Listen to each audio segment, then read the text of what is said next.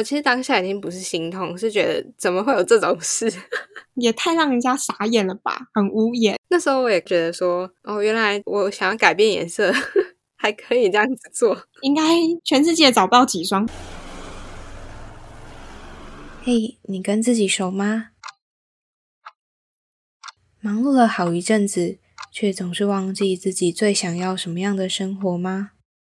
在心里找个安静的角落坐下来，给自己一杯咖啡的片刻，和最赤裸、最真实的你来场近距离交流。我是 mini，这个节目献给正在朝向理想生活模式迈进的你。欢迎你的加入，体验精准生活所带来的美好。精准美学将会带领你。探究居家美学、生活模式、极简思维。每个人都是不完美的，但你认真生活的样子最美。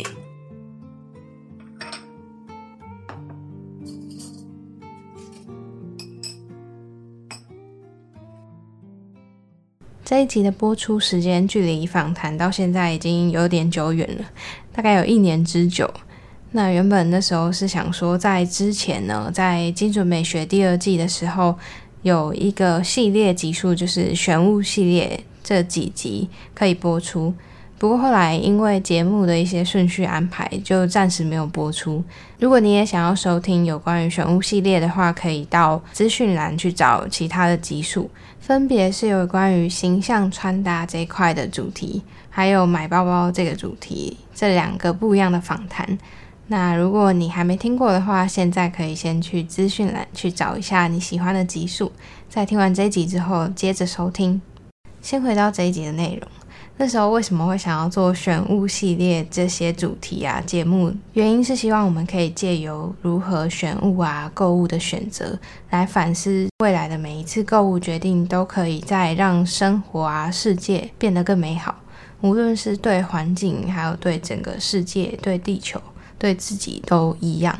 那么刚好我在准备这一集节目的时候，同时也是做第二季的回顾。我突然从自己那时候第二季刚出来的时候录音的声音，感觉到自己那时候对于精准美学的热忱。还有我跟这集节目的来宾，刚好是我国中同学的访谈，顺便聊天的内容，还有一些平常的日常啊，那时候对未来的抱负等等的言谈之间，好像时光倒流一样，让我重回了一种那时候的一个憧憬吧。我也决定要正面迎击我现在感觉到的感受，也不想要再逃避了，也就是关于我现在正在面对生活一切。有点失去感觉的境况，那这样的分享会在下一集跟你娓娓道来，也是我这几个月以来尝试很努力想要找出之前为什么心情上比较有跟之前不太一样的状况，在尝试用一些方法之后，到现在我慢慢看见一些曙光的感觉。同时呢，我也会在下一集把第二季做最后的结尾，有可能也会透露一下第三季的构想。虽然我现在对第三季的方向还没有非常的确定。那么现在呢，我们就先来回顾一下当时的这一集节目。最后再让我补充一件事情，因为这一集节目的来宾哑铃后来也有开始做一些平面设计相关的结案。我也想说，把这些资讯呢整理在资讯栏。如果对于平面设计相关的服务有需求的朋友，也可以到资讯栏去了解一下。那就接着进入我们的节目内容吧。嗨，你好，我是 mini，陪你一起打造理想起居。这一集是极简橱窗系列节目，在这个系列呢，我们会聊到极简主义的话题，不定期会邀请到其他来宾来分享有关于极简主义的知识。那极简也不只有你想象中东西非常少的极简主义者而已，在这里呢，你还可以听到如何让生活更聚焦的极简思维。那这一集呢，就是邀请到呃我的国中同学来谈谈看，怎么在更省力的买鞋子，选购你适合的鞋子。来宾是我的国中同学，他在大学期间的寒暑假几乎都在鞋店打工，也累积了长达四年的卖鞋经验。那这一集我们是用一边聊天一边。请 Irene 分享鞋子的保养啊，选鞋的一些秘诀。那也会请他分享到怎么样选择适合自己的鞋款，也会用比较极简主义的角度去看买鞋这件事情。因为这一集呢是跟自己蛮熟的国中同学做访谈嘛，当然也会比较 chill 一点。想知道怎么样买鞋自己才不会踩到雷吗？或是要怎么样保养才不会导致鞋子穿了一下下就要太换了？如果你对这些有兴趣的话，那就赶快听下去吧。大家好，我是雅玲。嗯，我跟 Alice 是国中同学。那我其实是学设计的，我喜欢画图，然后也很喜欢就是吃东西啊、听音乐等等。对，那目前有在跟朋友一起经营一个 YouTube 频道，听起来有点小害羞，第一次上 Podcast 节目，对不对？没错。除了他有经营自己的自媒体以外，还有一个很重要的部分，他其实是一个资深鞋店店员，大学四年他都在鞋店打工。所以呢，我希望就是借由这次的访问来了解一下，比如说穿鞋、选鞋啊，还有一些鞋子保养的技巧。因为毕竟我们的节目就是精准美学嘛，然后平常都会讲到怎么样精准的选择物品。那有关选物的部分，还是要交给比较专业的人，因为这些东西包含保养的部分，其实都是如果不太清楚的话，都会造成浪费。那我的初衷也是希望我们买东西都不要是太快，就是太换掉的，所以会希望我们每一个东西都可以用的更长久。那我先问一下雅玲，有关于在鞋店里面打工的一些经验，或者是在鞋店里觉得有什么特别的吗？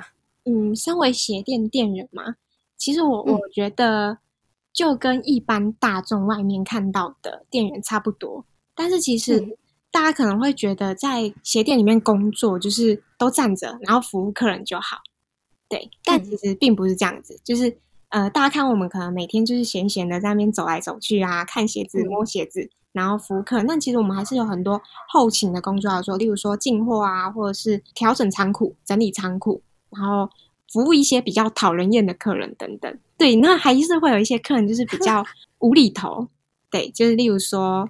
他可能会问你说：“你的员工价能不能给我？”我觉得很特别嘛。呃，你在鞋店工作，然后竟然被客人要你的员工价，就蛮特别的。在鞋店工作是很有趣的，然后你会遇到很多很没有办法理解的事情，因为毕竟每个人想法不太一样，客人也是一样。然后大家都是蛮活泼的，比较活泼的。现在就是需要应对客人比较多，所以会稍微活泼一点，这样吗？对对对对，因为我们其实也要喊口号或者是活动之类的，所以其实。尽量比较活泼的人，或是敢秀的人去做面对客人的工作哦。但是对于比较没有这么活泼，或是比较内向的同学来说，其实去做这个也是一个大挑战。我觉得是蛮适合去挑战，因为很好玩。其实做鞋店很好玩，嗯，每天都蛮快乐的，每天都会有一些突发状况这样，然后也可以训练到你的应对能力，我觉得还不错哦。我觉得需要面对客人的。直接沟通的工作都蛮需要应对能力的，对，这是真的。那就是会想好奇，对于我们的听众或者是一般人来说，如果有人问你选鞋的诀窍啊，你会怎么回答？因为就是毕竟希望大家就是要精准的选物购买这样子。嗯，精准的选的话，其实我觉得最主要你要先理清你自己需要怎么样的鞋子。例如说，你今天想要休闲一点的鞋子。然后你是要跟朋友、姐妹或是兄弟出去逛逛街、晃晃，就可以选比较休闲的。那如果说你今天是要运动或是工作的话，等等，就是你要先理清你自己想要的是哪方面的东西，你需要用在什么地方。例如说，你要你要用在运动的话，你当然是选运动鞋。那你要工作，你如果要久站等等之类的，你就要选择可能比较有足弓的鞋子，这样子才可以比较保护你的脚。然后你要很清楚知道你要什么，那你在告诉店员的时候，店员就可以告诉你那些鞋子在哪个区域，或是你应该怎么选择。所以我觉得先厘清自己需要什么样的鞋子蛮重要的，你才可以比较精准的去选择到你要的东西。哦，突然想到一件事，就是那时候我前阵子也有听一个在讲西装的 podcast，一个节目，就是它本身是做西装相关的品牌，嗯，然后。那个人就是被问到一个问题，说：“呃，如果今天穿搭这件事情，呃，你只能选一个单品，嗯，来去改变你整体的风格的话，那你会选什么东西？”结果他回答是鞋子，因为他觉得鞋子是可以，应该说有个画龙点睛的效果，就是整体的作用。然后也让我想到说，如果你今天去面试或者是很重要的场合，但是你的鞋子不搭的话，整体就很扣分。对，这是真的。我觉得像他说的没错，就是有种画龙点睛的效果。那就是如果你上半身穿的有点休闲，但是又不失礼貌的话，你如果就穿那样子去参加比较正式的场合就可以。但是鞋子就要搭配好。嗯呃，你就你就看大家大部分会买的东西，其实像衣服啊、包包啊、鞋子，那大部分都买衣服或是鞋子。对，所以因为就是这些东西比较能够就是改变一个人的呃风格，我觉得他选择鞋子也还算是是可以理解的。对，如果说是讲到鞋子里面，呃，因为很多人都说，嗯、就是要在自己的身上置装上投资嘛，嗯所以如果今天是对于其他，嗯，比如说上班族或者是学生族有关穿搭的指点，嗯，那资深店员有没有觉得人生必须要拥有的哪些鞋款？然 后拥有的鞋款，我觉得要选的话就是最百搭的东西，所以我自己会觉得最百搭应该就是平底鞋，然后是黑色跟白色。哦，嗯、像有些人，例如说比较喜欢穿的比较休闲一点，或是小洋装，就是比较休闲的那种风格小洋装的话，其实搭配一双比较嗯、呃女性或者是比较甜美一点的平底鞋，就是还会很适合。但那个又可以拿去穿，可能就是比较甜美的裤装，就是也没有问题。那黑色的话，就是非常百搭的颜色，基本上穿黑色不太容易会出错。只要你上面的东西不会太突兀的话，你穿黑色的平底鞋基本上不会出错。因为像我个人就觉得小白鞋跟马丁鞋是我嗯穿坏一双还会再买的那种程度，就是鞋柜里面一定会有的。黑鞋的话，我觉得优点就是它很耐脏，然后很百搭这样子。对对对对，白色跟黑色其实就是一个比较不容易出错的颜色。那如果要非常好搭的话，就可能不不要选择到非常非常非常特别的鞋款，就是比较平易近人的那种的话，其实就比较不会出错。嗯，不要太浮夸的，对对对对，就基本上那种鞋款也比较不会有太昂贵的价格。对，这样也不会说花太多钱。对，没错没错没错，就是以 CP 值来说的话，这样是蛮高的。想要顺带一提，就是说白色如果是偏帆布材质的话，就很容易脏。对，脏水泼到或者是嗯、呃遇到一些油渍什么的，就很难清理掉。这个时候的话，我会蛮推荐，就是你可以使用防水喷雾。哦对，就是在鞋子上面喷几层防水喷雾，那你穿出门的时候比较不容易被就是脏水泼到，或者是有油渍的话，它可能也比较不会容易留下痕迹。哦，因为白色鞋子其实基本上很难清，所以我还是会建议，就是真的是喷防水喷雾会比较适合，嗯比较不容易脏掉啦。我平常也有防水喷雾，我会拿来喷在包包跟鞋子上。但是有一个以前的经验，就是我曾经有买一双粉红色很浅的帆布鞋，嗯其实第一个蛮难搭的，然后第二个就是很容易脏。对，然后脏的时候，我每次洗，因为我其实以前是会直接把整个鞋子拿去洗的人，然后刷了很多次，就是又会褪色，就是会觉得很心疼。其实因为我以前小时候很喜欢粉红色，所以我那时候现在回想就觉得真是疯了。会想要在这里也问一下哑铃，就是嗯、呃有人说鞋子其实不能洗，然后之前有看你动态后说隔壁的邻居又在晒鞋子了，就是好像这个动作很不 OK 这样子。对对 对，嗯，因为我们不建议下水洗，原因是因为现在很有很多就是胶都是那种环保胶，它碰到水很容易就水解，那鞋子的胶可能就会掉了、坏掉这样子。如果你没有晒干的话，它很容易滋生细菌，就是里面可能会发霉或什么，那你的脚就会有一些不是很让人家舒服的味道。哦那就是你里面有霉菌，脚就会生病。那再来就是你要晒的话，大部分人可能就是拿去丢到太阳底下晒，其实很容易嗯造成鞋子会就裂开。然后因为像你知道牛仔裤的材质，就是如果晒太阳的话会硬硬的，哦，对，那它其实鞋子就跟牛仔裤一样，对，晒的话就会硬硬的。所以，嗯、我们都建议就是如果鞋子湿掉了，或是你真的不得已不小心拿去泡水了，那你就晒报纸，然后阴干，不要晒太阳。这是我们就是最推荐的做法。嗯，你刚刚说的晒太阳，应该就是会容易裂化或脆化这样子。对对对对对，就是我们会建议，就是真的不要晒太阳。对啊，就晒报纸，然后我们就放在就是阴暗的地方，然后开除湿机或者是风吹一吹就好了。对对对对对，阴干就好，绝对不要晒太阳。我这边爆料一下，就是那双粉红色鞋子后来的下场，就是说，啊，我洗了超多遍，嗯，然后后续它就是有一些比较容易脏鞋头的地方，就是被我刷的有点快要变白色。有一次拿去晒的时候，拿回家发现它竟然变成焦糖色、咖啡色，因为已经焦掉了，对不对？所以我我真的很傻眼，就想说放在太阳底下也会焦掉，是蛮有可能的，我觉得是有可能的，我觉得很很好笑诶。蛮蛮搞笑的，你怎么会这样子？嗯，我其实当下已经不是心痛，是觉得怎么会有这种事？当下应该是哦，怎么会这样？也太让人家傻眼了吧，很无言这样。那时候我也就是心里会觉得说，哦，原来我想要改变颜色还可以这样子做。没有啦，那个应该是个案啦。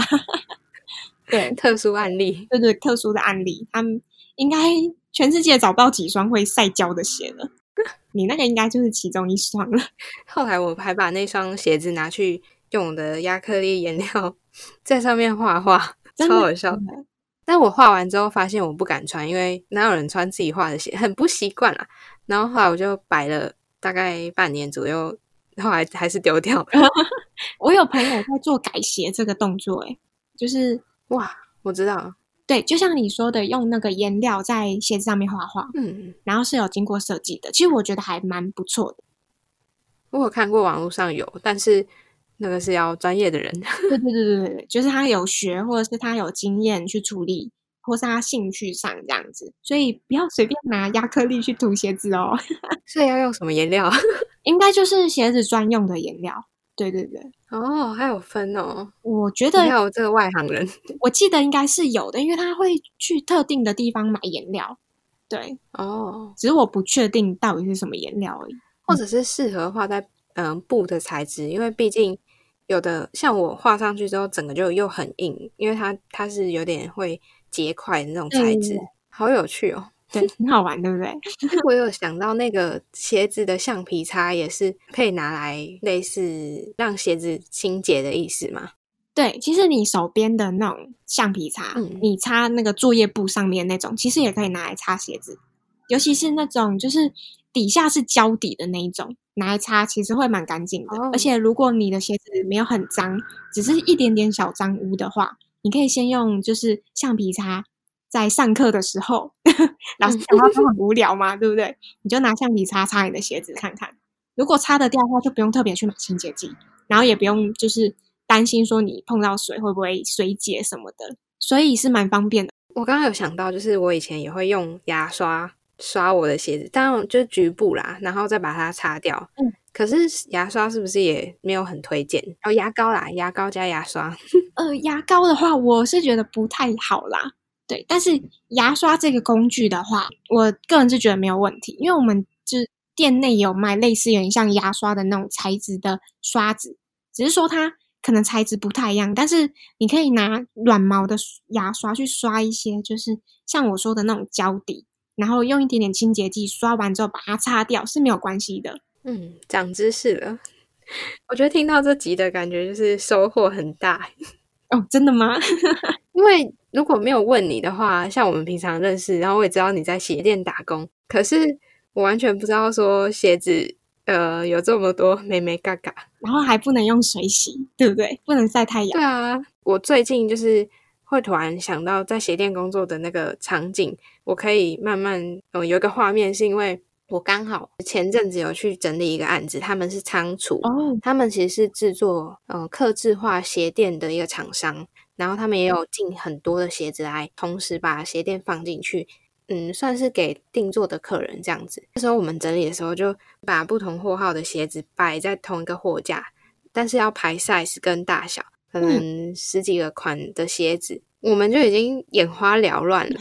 同一个 size 的数量比鞋垫多。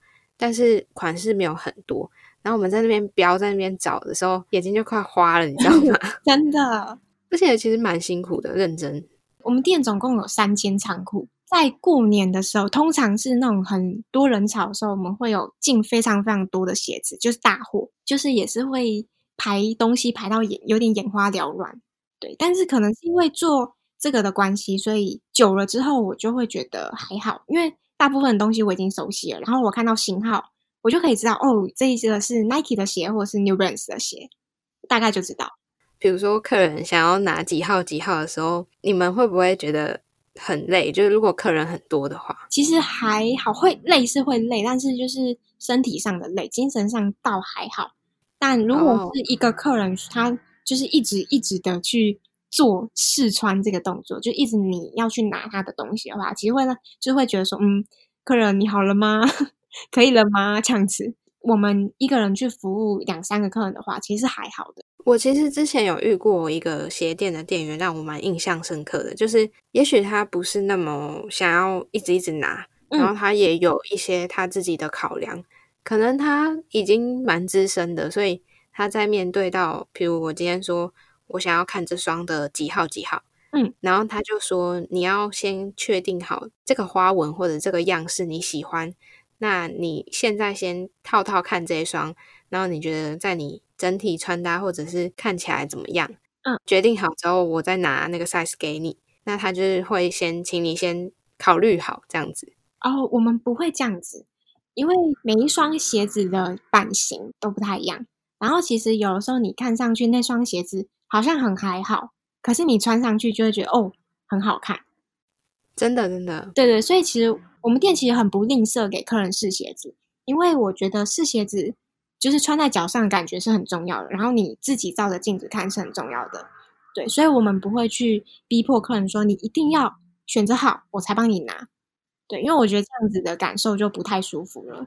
我觉得会给我有一点小压力，会觉得说要试穿的每一步都开口，会觉得选择一定要想好才开口跟他。对对对。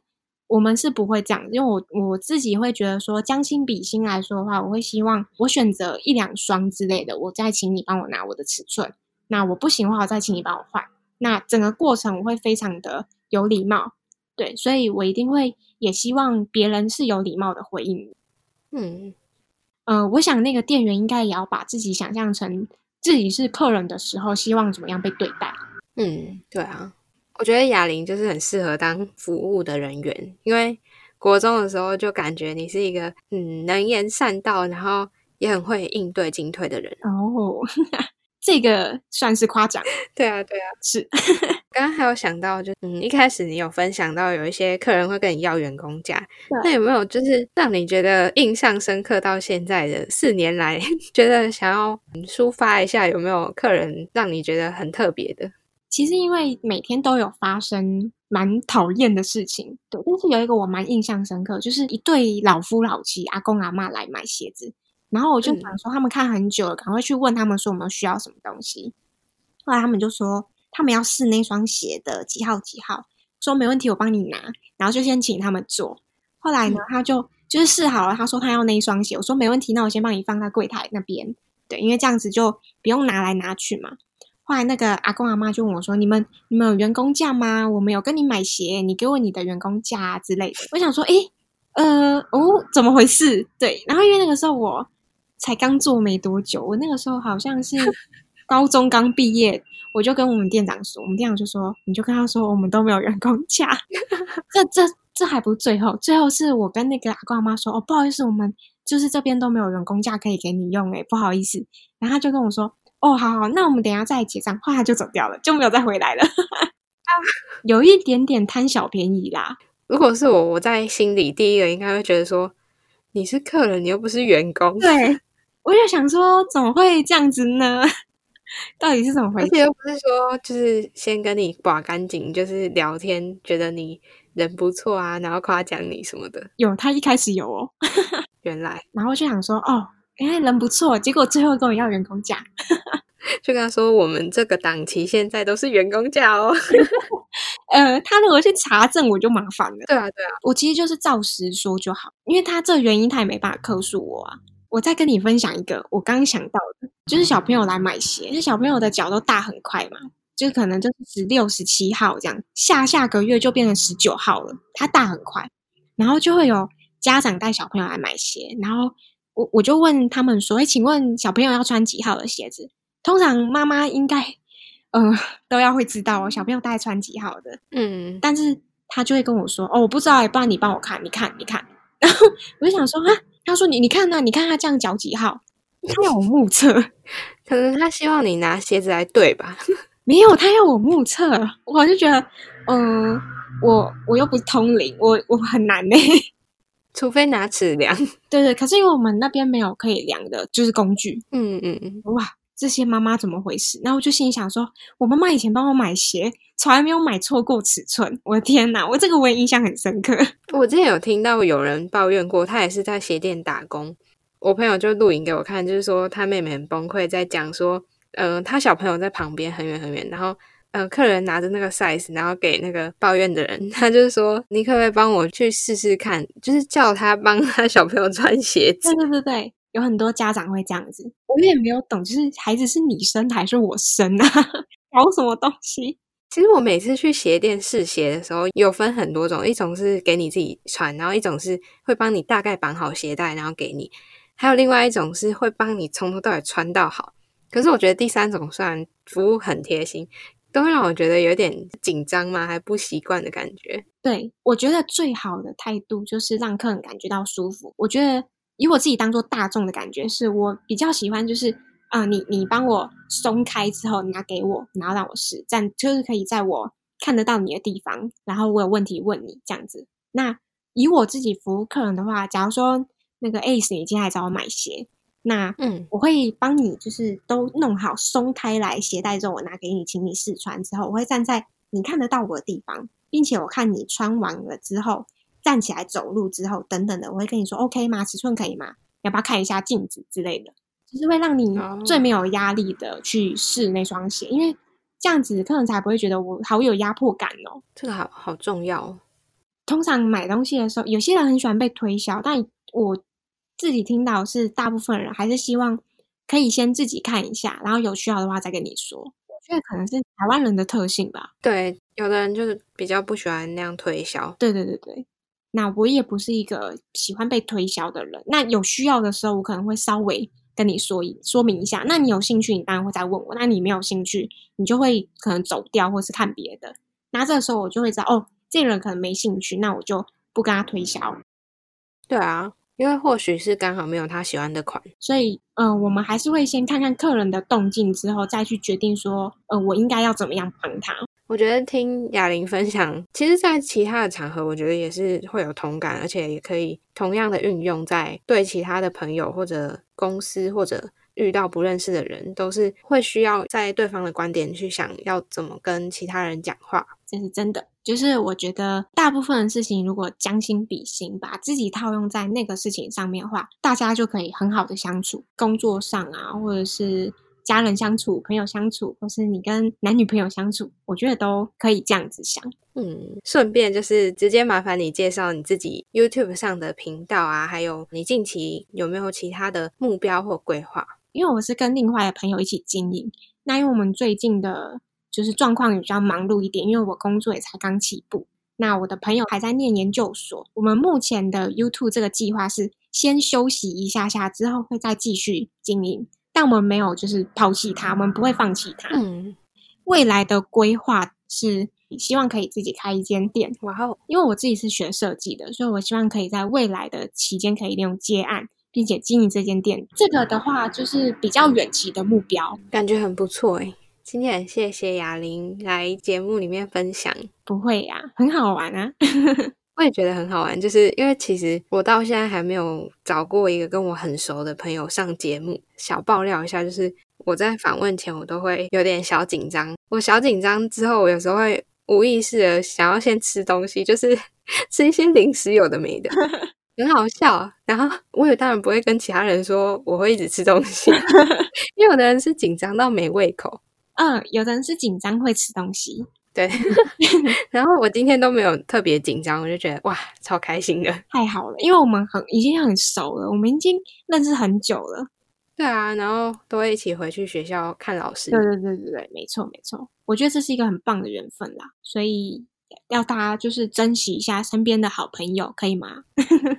当然，而且我也很期待，就是之后看到你们频道经营，我自己也很期待。不过这个部分，我们就是再请大家稍等一下，就跟我的 IG 一样，因为我也是 Podcast 有在一直经营，所以 IG 我就也暂时没有那么固定的在更新。没错，没错，就是我们还是必须先做好我们原本就该做的事情，我觉得才可以做出比较好的东西。那今天很谢谢雅玲来我们节目分享，我们就跟听众说再见喽。好喽，拜拜，拜拜。听完今天 Irene 的分享，是不是又破除你以往很多的迷思呢？还是说全世界只有我不知道鞋子不能够下水洗，然后还拿去晒太阳，很丢脸这件事情？其实我所有类别的东西里面，我的鞋子可以说真的是少的可以。是我唯一最傲人的一个项目吧。其实这件事的背后原因，只是因为我的脚板蛮宽的，然后我平常也不太爱穿那种仙女风的衣服，所以我基本上没有跟鞋或包鞋的款式。我的脚型呢，其实也不太适合穿那种很硬的马丁鞋或者是尖头靴。不过我其实超想要拥有一双马丁鞋，可是就会觉得自己穿不了一两个小时就会开始不舒服了。我觉得我可能穿不住，就会导致放在鞋柜里面展示用这样子。那刚刚跟 Irene 聊了一些，我也想要请你在这里回想一下，你的鞋子大概有几双？是不是属于那种永远都少一双鞋的感觉？还是你跟我一样，属于那种一种风格或场合只会有一种鞋子款式来做搭配的人呢？如果你只能拥有一双鞋的话，哪一双鞋或哪一种款是你必买的鞋呢？你有答案的话，可以截图这一集的收听画面，并且 tag 我精准美学。希望今天这一集可以带给你充满知识和得到放松的感觉。在节目最后呢，我想提醒你，理想生活需要透过实践来打造。想象一下，属于你的美好生活会是什么样子？瞄准目标之后，规划路线，再勇敢的迈开脚步，往你的理想生活前进吧！我随时随地都欢迎你，和我分享路上遇到的风景，甚至是到达目的地的喜悦。祝你有个美好的旅程！那我也希望可以听到你的答案，甚至是你也可以数数看你有几双鞋，然后告诉我。那我也欢迎你截图这一集的收听画面。并且 tag 精准美学到 IG Story 上分享，我期待收到你的回馈哦。如果精准美学的内容有帮助到你，欢迎分享给你身边所有需要的朋友。赶快把节目订阅起来，有什么悄悄话也立马到我的 IG 跟我说吧。虽然我知道你跟我一样，可能会先潜水个好一阵子。但是我不会读心术，你知道的。我的 IG 跟脸书都是 M I N I M A L I C E 点 T W，想看我的日常分享，就快动手按下追踪吧。